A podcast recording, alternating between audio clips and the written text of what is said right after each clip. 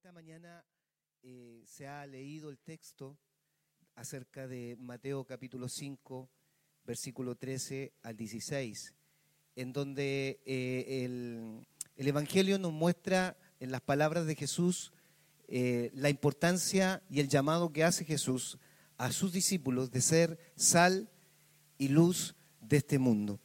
Y quiero invitarles a que abran el texto ahí en Mateo capítulo 5, versículo 13 al 16.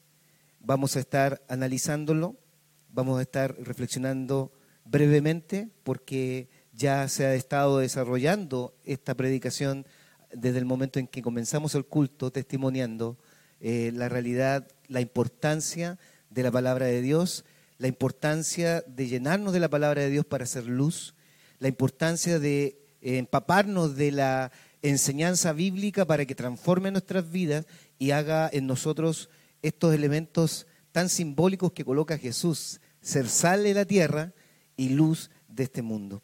Y el capítulo 5, el versículo 13, eh, menciona diciendo, vosotros sois la sal de la tierra, pero si la sal se desvaneciere, ¿con qué será salada? No sirve más para nada, sino para ser echada fuera y hollada por los hombres.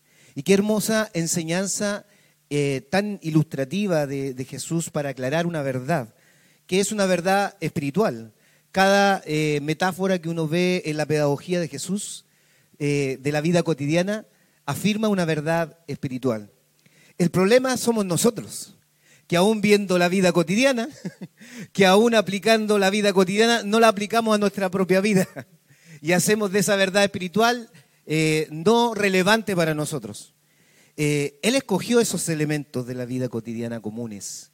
Por ejemplo, eh, la, sal que menciona acá, al decir, vosotros sois sal de la tierra, ilustra la influencia que debe ejercer su iglesia, el cuerpo de Cristo, como miembros, como hijos de Dios y a la vez con la identidad que el Señor nos ha dado en Cristo.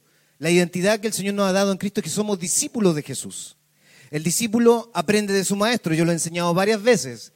El discípulo aprende de su maestro, pero la esencia del verdadero discípulo de Jesús no solamente que aprende de su maestro, no es un aprendiz eh, eh, solamente.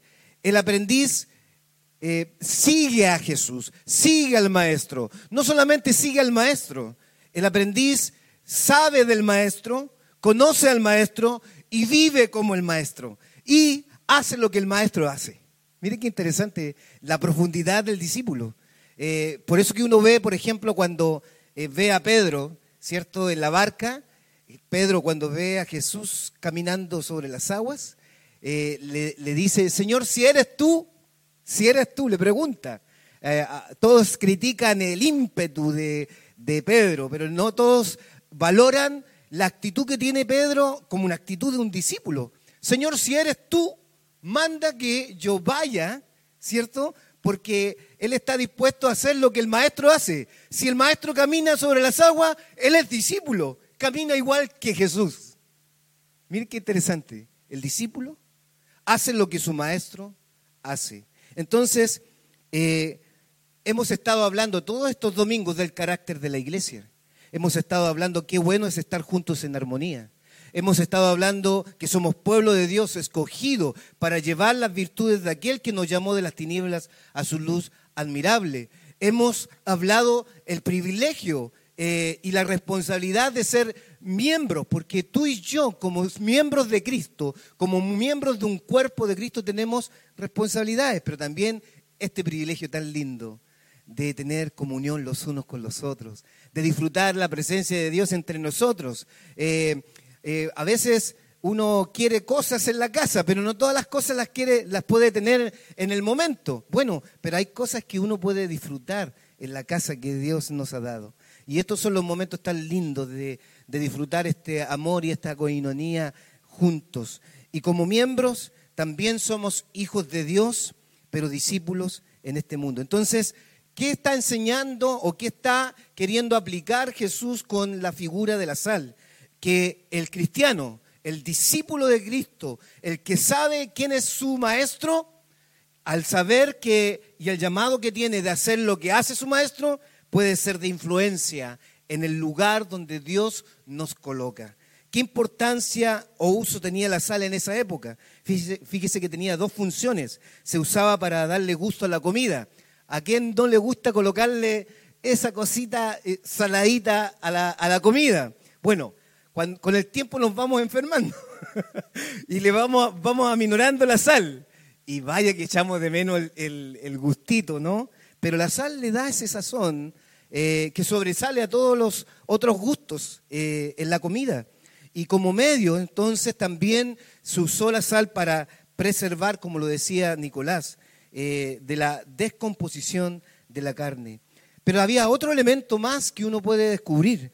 La sal se le atribuía o se incluía en ceremonias eh, religiosas en el templo como un significado de, eh, de purificación. Estas las extraían de un lugar muy especial, del Mar Muerto. No todos hemos ido al Mar Muerto, pero era un lugar muy especial allí. Cristo hizo esta comparación de la función de los discípulos con el uso de la sal. Y, el, hecho de que la sal sobresalía en medio de los gustos que estaban allí, nos llama a nosotros también, no solamente ser influencia, sino también a tomar la identidad de lo que un, de lo que un hijo de Dios en Cristo debe tener. Debemos ser diferentes a los demás. Debemos eh, sobresalir eh, no, por, eh, no por nuestra santidad, sino principalmente por nuestra espiritualidad con Dios, es decir, este corazón que está dispuesto a buscar a Dios de todo corazón, que está dispuesto a humillarse ante la presencia del Señor. debemos ser diferentes en este mundo que está obviamente no tomando los, principios de, de la palabra del Señor. Mantener y lo decía muy bien Nicolás, eh, en la sal produce ese sabor, ¿no? Mantener un sabor distinto ante los demás. Ser de alguna manera bendición para la sociedad que hoy día está necesitada de esta sal, de esta, eh, de este, de esta bendición de que el cristiano se plasme ahí en la ciudad. Y aquí hay algunas enseñanzas rápidas que yo quiero destacar. Somos llamados como hijos de Dios, como discípulos, a ser diferentes. Somos cristianos que debemos llevar firmes nuestros valores y convicciones para bendecir la sociedad que está inclinada hoy día al relativismo, donde la moral está distorsionada. Y hoy día lo vemos, ¿cierto?, con esa presión que se está dando en las leyes, en la presión que se está dando en las leyes, en donde no toman caso de los valores absolutos de la escritura y uno puede entender entonces que el Señor me llama a mí a ser diferente. El Señor me llama a destacar, a levantar los valores y convicciones que sí traen bendición a mi vida y a la vida de la sociedad. Debemos eh, relacionarnos con nuestro mundo. El Señor nos dijo que nos aisláramos, porque Él hizo una oración muy interesante. Dice, Señor, no te ruego, no te ruego, Padre, que lo quites del mundo, dijo Jesús, sino que lo guardes del mundo. Eso quiere decir que el Señor quiere que tú en el mundo donde estás seas de influencia, seas de bendición, seas de testimonio. Demuestres que Jesús es mucho mejor vivir con Él que sin Él. Esa es la, la, bendición y la convicción que nosotros tenemos. Eh, el Señor nos manda a relacionarnos con nuestro mundo, con la gente, pero no olvides que como hijos redimidos del Señor, eres sal Eres sal. Eres llamado de alguna forma a contagiar, a entusiasmar a otros, a encontrarse con Dios. Somos, cada uno de nosotros somos sal como para poder también llevar estos principios, estas conductas y, y de alguna manera alentar al otro a acercarse a Dios de corazón. Vivir con Jesús, lo vuelvo a decir, vivir con Jesús es mucho mejor que vivir sin Él. ¿Cuántos dicen amén? Amén, ¿cierto? Lo hemos comprobado. Y, lo otro es eh, no adquirir el, el sabor, la influencia amarga que el mundo nos está dando. El éxito del mundo está en los logros que lo podemos conseguir a, costa, ¿cierto?, de pisotear a otros. Pero el éxito del cristiano no está en los logros ni en las metas que nosotros nos propongamos en la vida principalmente. ¿Saben dónde está? En hacer la voluntad de Dios. Ahí está el éxito del cristiano. cuando tú descubres con tu vida, con tus dones, con tu tiempo, con tu, todo tu ser y lo pones al servicio del Señor, ¿sabes lo que el Señor está haciendo? Te está dando plenitud. Porque allí estás haciendo la voluntad de Dios. Puedes tener los mejores, eh, quizás los mejores logros académicos. Puedes tener quizás estabilidad económica. Pero si no tienes plenitud en el corazón porque no haces la voluntad de Dios, de nada te sirve lo que tienes. De nada te sirve lo que tienes. Necesitas enfocarte en la voluntad del Señor. Y si te enfocas en la voluntad del Señor, vas a descubrir lo hermoso que es poner mi profesión a disposición del Señor, poner mis talentos a disposición del Señor, poner mi vida, mi tiempo, todo mi ser a disposición del Señor. Pidamos también a Dios, siendo sal, eh, pidamos al Señor ser prudentes, porque como cristianos también de tal manera nosotros estamos llamados a, a entregar las buenas nuevas de salvación. Yo no soy juez del mundo. Yo no estoy para condenar al mundo. Sí puedo confrontar, cierto, con amor y con gracia y sabiduría a aquellos que a lo mejor necesitan de Cristo y están desalineados de la obra del Señor. Pero seamos prudentes. Seamos prudentes porque de alguna forma cuando uno ve la figura de la sal, si le echa, es cierto, demasiada sal, echamos a perder eh, la comida. Y, y muchas veces nosotros también, con ese ímpetu que nace del corazón, queremos plasmar el Evangelio en otro, imponer el Evangelio en otro, y muchas veces echamos a perder esa relación con aquellos que necesitan de Jesús. Que el Señor nos dé prudencia. Que el Señor nos dé sabiduría para poder también, con gracia de Dios, eh, llevar esta sal y, e influir en los demás con la gracia que el Señor nos puede dar para llevar el Evangelio. En la comida hay que poner la justa medida de sal para que se pueda comer. El testimonio nuestro no debe ser forzado, sino debemos vivir de maneras que la gente se sienta atraída también acercarse a Dios. ¿Saben cómo yo me, entregué al Señor? Un día lo di como testimonio. Eh, siempre veía a mi hermano arrodillarse en la noche a orar. Siempre. Y él sabía que yo no quería nada con el Señor. Pero todas las noches, él, como dormíamos en la misma pieza, eh, yo lo veía orar y me enojaba. ¿Por qué tiene que él estar orando y yo ahí como eh, sin Dios? El Señor me decía, tú estás sin mí, Él está conmigo. Y el Espíritu Santo comenzó a tratar con mi corazón.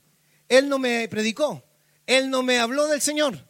Él eh, simplemente arrodilló su vida delante del Señor y quizás oraba por la familia, oraba por mí y dejaba un tratado en, el velador. Y ese día, eh, un día en donde estaba la última parte más de crisis en mi vida personal, eh, enojado, amargado, vacío por dentro. Eh, vi el tratado en el velador. Lo tomo, lo, lo, leo y el Señor toca mi corazón. Irrumpe en mi corazón. Habla mi vida, me llama. Ese fue el día en que me llamó. Ese fue el día en que me llamó. Pero fue preparando el camino a través de esas obras que el Señor fue de alguna manera pavimentando para que conociera al Señor. Eh, al rato estaba arrodillado, recibiendo a Jesús como Señor y Salvador. Y había lágrimas de arrepentimiento, pero también al, rato lágrimas de alegría, porque estaba sintiendo la presencia del Señor. La paz de Dios inundó mi corazón. La paz de Dios invadió mi ser. Y allí yo comprendí lo maravilloso que es recibir a Jesús, lo maravilloso que es estar con Cristo. Es mejor, queridos hermanos, vivir con Él que sin Él. Y tú se lo tienes que demostrar al mundo. Tú se lo tienes que dar a conocer. Es mejor vivir con Jesús que sin Jesús. Somos más efectivos siendo naturales, cuidando el testimonio en forma espontánea. Eh, no estamos para condenar al mundo, sino para influir en ella. La sal se usaba para evitar el proceso de descomposición de las comidas, especialmente la carne. Bueno, miren lo relevante que es la iglesia en este tiempo.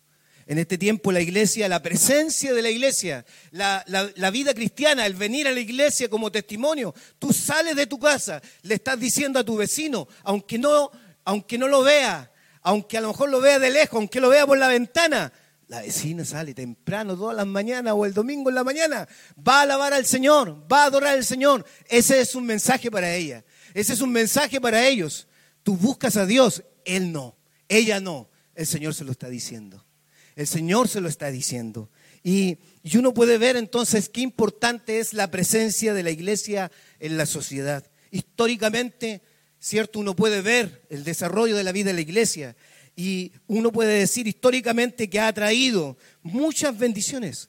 Nosotros como Iglesia Alianza Cristiana Misionera en Chile estamos cumpliendo 125 años de eh, identidad como hijos de Dios en este lugar donde la evangelización se ha desarrollado en distintos lugares del mundo. Y podemos decir, y créanme que lo podemos decir con certeza, a pesar de nuestras debilidades, como todo ser humano y como toda iglesia, que durante estos 125 años se ha predicado el Evangelio, se ha predicado y vidas han sido alcanzadas para la gloria de Dios.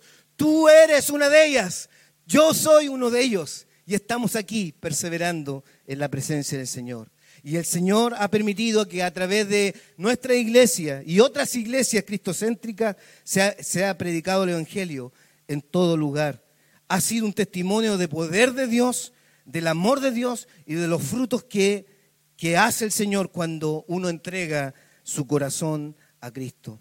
La iglesia de Cristo entonces, de alguna forma, preserva al hombre, puede preservar y puede restaurar en Cristo a una sociedad corrupta. El Señor eso está diciendo en estos textos, que la iglesia, si se convierte en sal, sí puede cambiar a una sociedad, sí puede cambiar a una generación, sí puede cambiar al mundo, sí lo puede hacer. De hecho, eh, en el libro de Efesios, cuando dice que estábamos muertos antes en nuestros delitos y pecados y ahora en Cristo soy nueva criatura, le está diciendo a la iglesia que está allí, ustedes como iglesia pueden cambiar, pueden hacer una nueva sociedad. Miren qué interesante. Podemos hacer una nueva sociedad porque a veces nosotros nos centramos en todo lo malo que está pasando en Chile o en el mundo.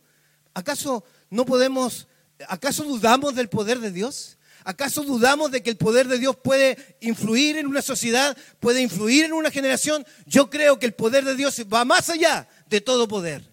Y como va más allá de todo poder, yo soy sal, puedo ser instrumento en sus manos. Yo puedo ser instrumento en sus manos. Y Mateo capítulo 5, y con esto concluyo, Mateo capítulo 5, versículo 16, eh, habla de todo lo que tiene que ver con el contexto de la luz. Pero termina el versículo eh, en forma conclusiva diciendo, como un llamado de parte de Jesús a nuestras vidas, así alumbre vuestra luz delante de los hombres para que vean vuestras buenas obras y glorifiquen a vuestro Padre que está en los cielos. Lo que decimos aquí como enseñanza para nuestras vidas es que permita el Señor realmente vivir en la realidad de la vida cotidiana, dando a conocer que el Señor ha hecho cambios maravillosos en mi vida dando a conocer que mi testimonio en Cristo sí es relevante para no avergonzarme de Él. Sí es relevante para decirle al otro que es posible encontrar esperanza en Cristo Jesús. Eh, ayúdenos el Señor a que no se vea contradicción en lo que decimos y hacemos. Porque Él dice que esa luz que brille, brille no a través de palabras, sino que principalmente a través de obras, que las obras van a ser la evidencia de que el Señor se está manifestando en mí.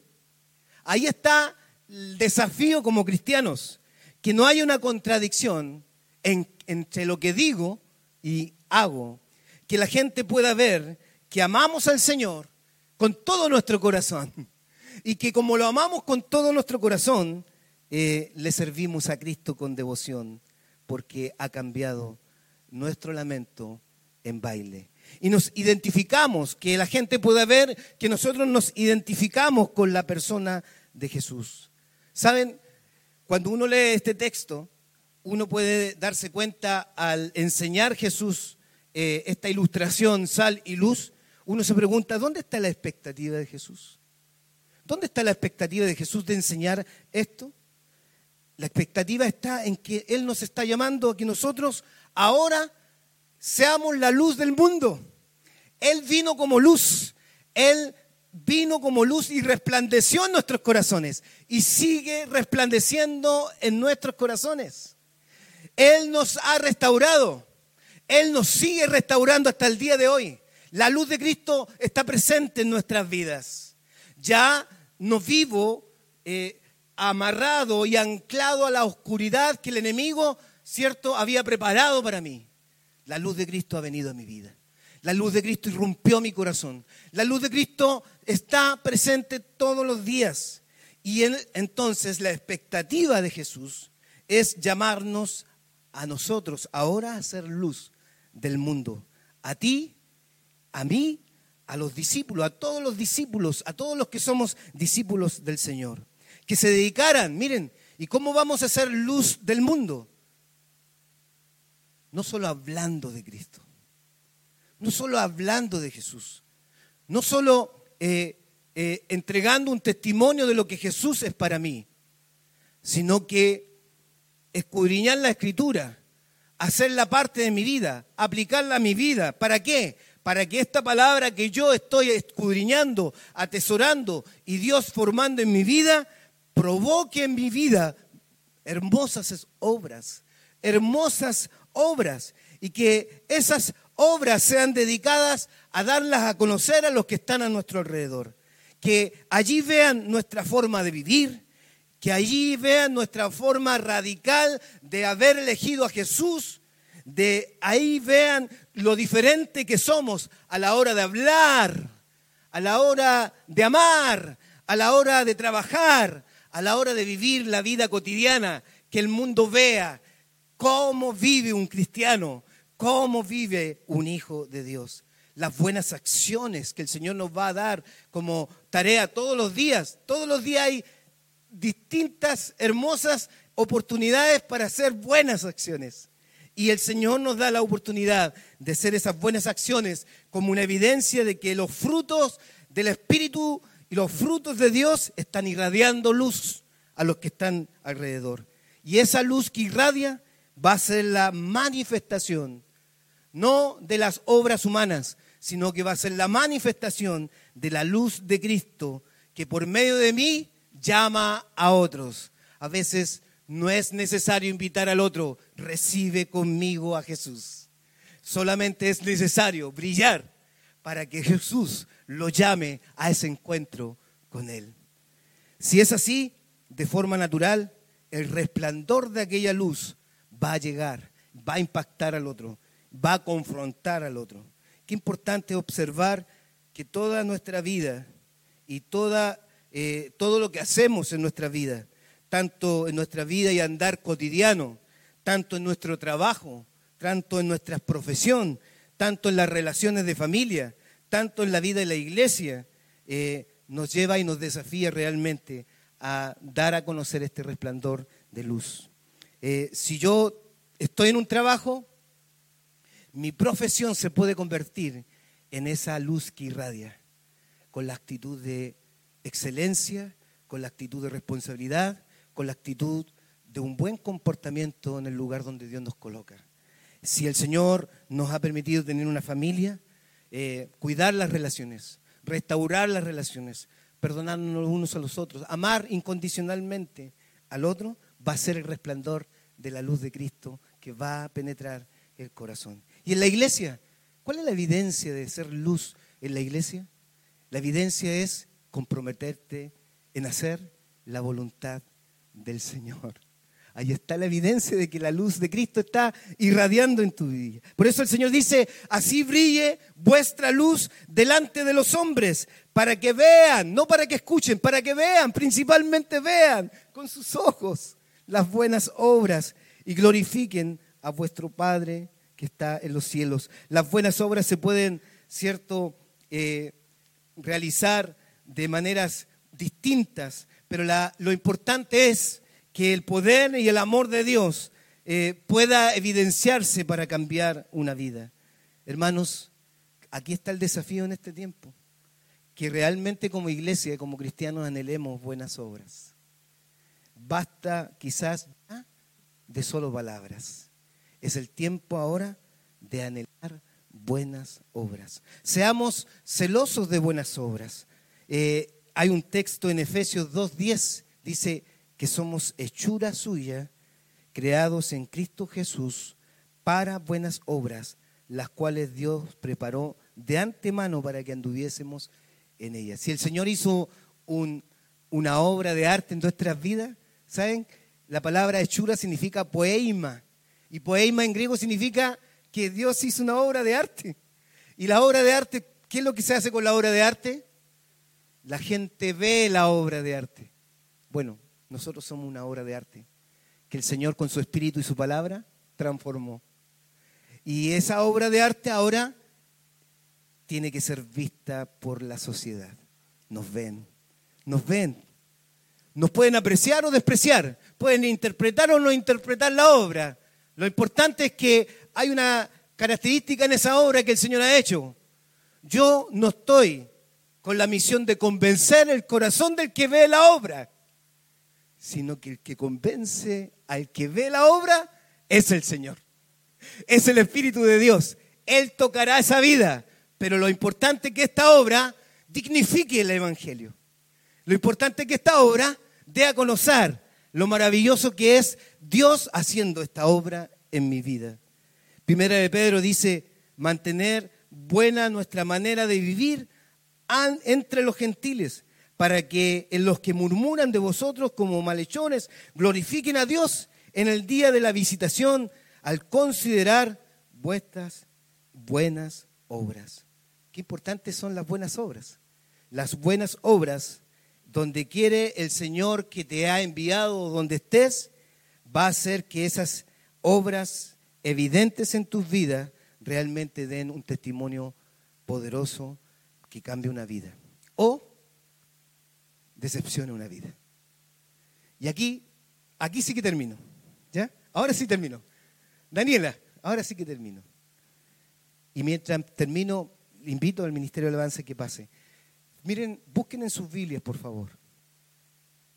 Porque esto, a mí, en mi desarrollo del sermón, yo tenía mi sermón hasta, hasta ahí, hasta, hasta donde terminé.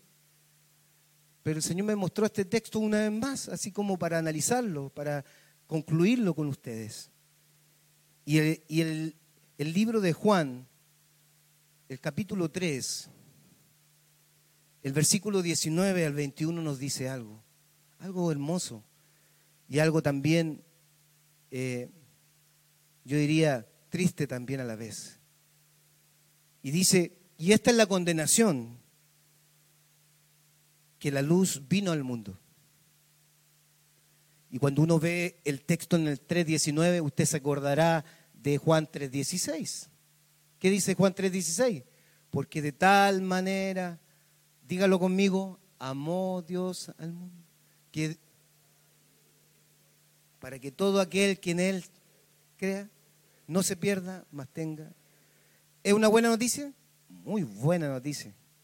Pero acá dice, y esta es la condenación, que la luz vino al mundo. Y los hombres amaron más las tinieblas que la luz, porque sus obras eran malas. Decisión de hombre, decisión de un corazón que se ha alejado de Dios, que decidió vivir sin Dios. Porque todo aquel que hace lo malo aborrece la luz y no viene a la luz. ¿Y por qué no viene a la luz? Para que sus obras no sean reprendidas. Mas el que practica la verdad viene a la luz para que sea manifiesto que sus obras son hechas en Dios. Maravilloso porque, por un lado, tú y yo, el Señor tocó nuestro corazón y en vez de sentirnos espantados por la luz, nos acercamos a la luz de Cristo. Y la luz de Cristo ha hecho una restauración maravillosa en nuestras vidas. Pero también tristeza, porque vemos con nuestros ojos una sociedad que no quiere acercarse a la luz para que sus obras no sean vistas. Y ese es el desafío que el Señor le da a la iglesia en este tiempo. Ellos van a sentir rechazo a la luz, pero a pesar de que sientan rechazo a la luz, la luz que está manifestándose en nuestras vidas puede hacer cosas maravillosas en esta sociedad, doliente, corrupta y quizás llena de oscuridad, en donde se necesita que tú con tus obras impactes una vida. Y el Señor nos ha usado, te va a usar a ti y nos va a seguir usando para que esa luz brille en el corazón de aquellos que están en oscuridad. Pónganse en pie y vamos a orar delante del Señor. Señor, muchas gracias por este tiempo tan lindo que nos das de testimonio como iglesia, de que estamos buscando tu palabra, de que muchos hermanos y hermanas han entendido y están desarrollando el hábito y la disciplina espiritual del estudio bíblico. Señor, no para solamente beneficio personal, no para llenarnos y nutrirnos solamente nosotros de tu, de tu presencia y de la enseñanza que trae tanto bienestar a nuestras vidas, sino también, Señor, que lo que estamos recibiendo hoy día como formación en nuestra vida a través de tu palabra, sin duda que Dios lo va a usar, tú lo vas a usar grandemente, porque vuestras obras transformadas por la palabra de Dios en nuestras vidas, va a ser un cambio en la vida de otros que nos acompañan. Señor, te encomendamos a aquellos que están a nuestro alrededor. Pueden ser familias, amigos, compañeros de trabajo. Que ellos vean en, las obras que hacemos la luz de Cristo. Y que a veces no es necesario, Señor, muchas veces decir tantas palabras para decir cuánto Jesús les ama a ellos, sino que hemos sido testimonio de ese amor manifestado en nuestras vidas. En el nombre de Jesús. Amén y amén.